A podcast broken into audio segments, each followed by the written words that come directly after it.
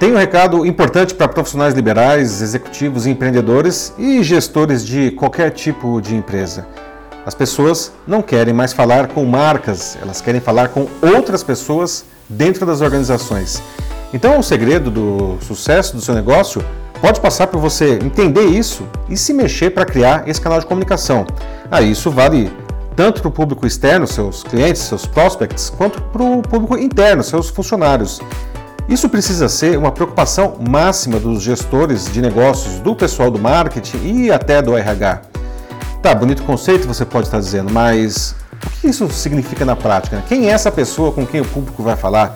O que ela tem que dizer, como ela vai se comportar e por que, afinal de contas, isso é tão importante para o negócio? Vou responder.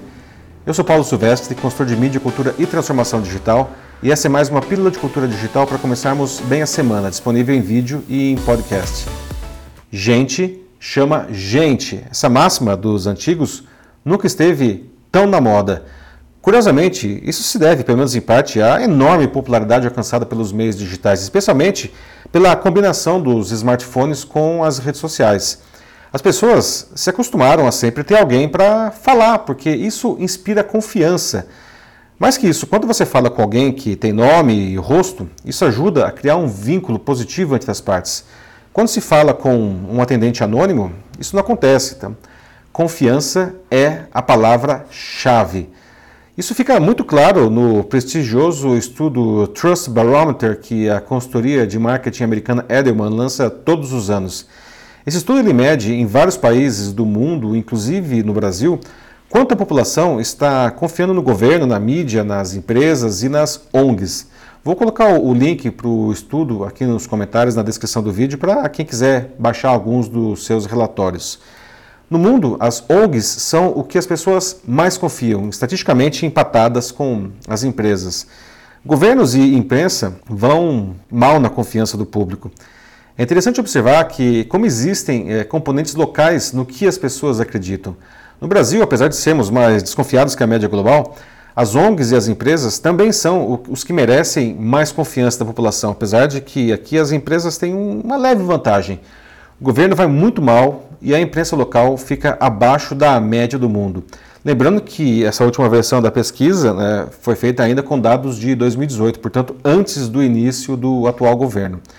Uma coisa que me chamou a atenção é que as pessoas acreditam que uma empresa pode sim tomar iniciativas para aumentar o seu lucro e ainda assim melhorar as condições da sociedade. E o Brasil está acima da média global nisso. Cara, tremenda oportunidade. Alô, alô, turma do marketing e gestores, as pessoas gostam de vocês. O que vocês estão esperando para aumentar a comunicação com o seu público?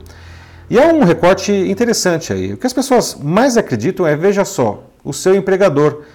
Por aqui, 77% das pessoas disseram acreditar em quem paga o seu salário, dois pontos a mais que a média global.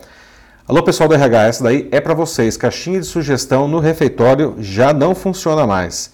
O que as pessoas querem é alguém para falar na empresa, alguém de verdade que represente a marca e fale com as pessoas, que apareça sempre.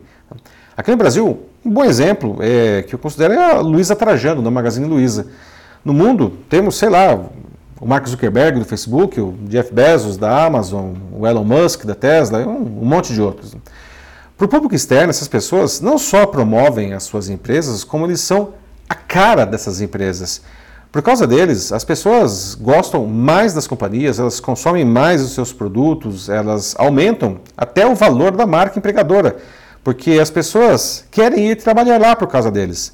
Aliás, para o público interno, os funcionários, é, eles também são super importantes, pois não apenas dizem qual caminho seguir, ah, como também podem influenciar, inspirar as pessoas. Daí eu pergunto: a sua empresa tem alguém assim já? Se não tiver, está perdendo uma chance de ouro.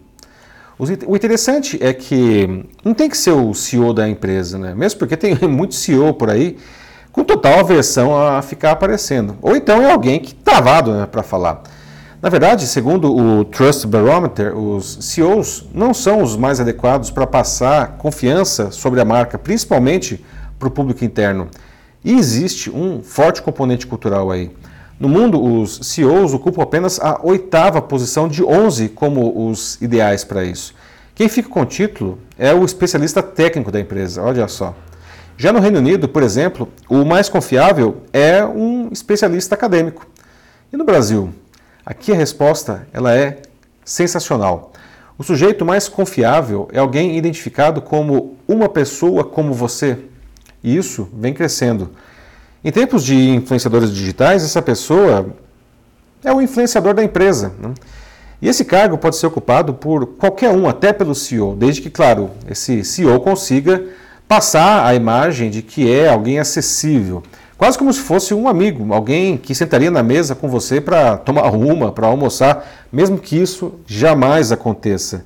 Mas precisa rolar simpatia, entende?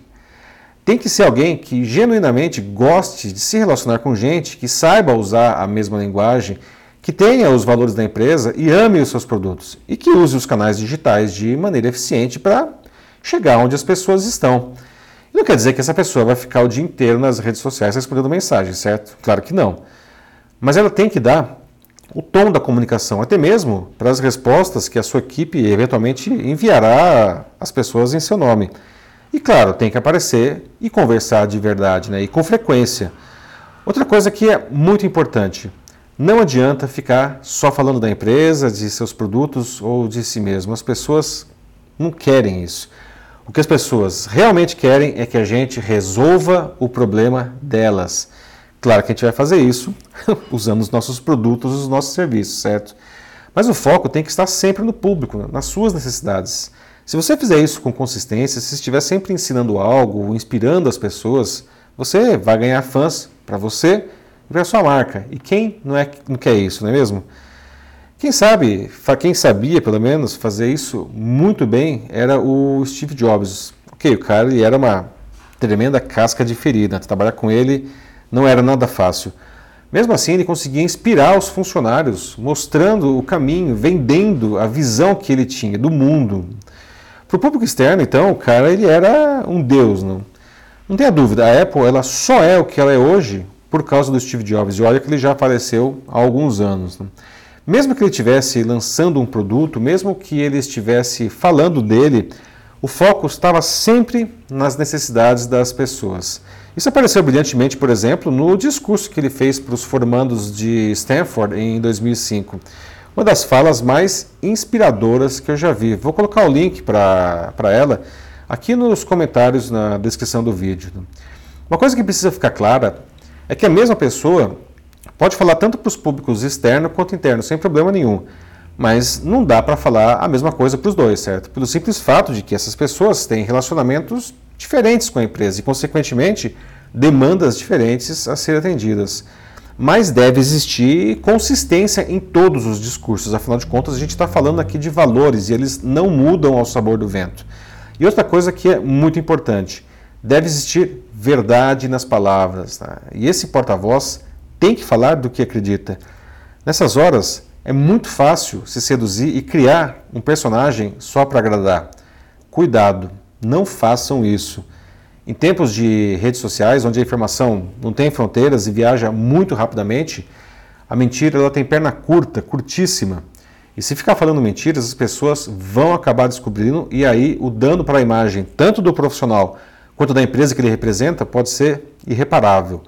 Não vale a pena correr esse risco. Bom, e aí? O que você está esperando para fazer isso agora?